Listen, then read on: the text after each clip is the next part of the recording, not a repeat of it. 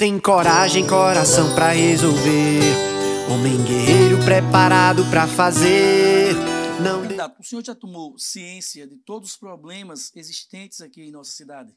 Na verdade, a gente tem vários, inúmeros problemas em Arapiraca, das mais variadas ordens. E isso é inclusive o que nos move, nos faz levantar da nossa zona de conforto, da nossa cadeira diária e lutar por um Arapiraca melhor. Arapiraca hoje está de fato no caos, no buraco. Nós temos problemas sérios com a saúde. Estamos enfrentando ainda um, um, período de pandemia que só fez expor ainda mais as nossas dificuldades, os nossos problemas, mas não para pela saúde. Nós temos um gargalo muito grande na nossa parte de infraestrutura, nossas ruas que faltam na sua grande maioria pavimentação. A gente percebe aí quanto é difícil para locomover-se, né? sobretudo aquelas pessoas que por algum problema, alguma necessidade especial é, as nossas calçadas sem padronização, é, as nossas vias com muito ruim de acessibilidade.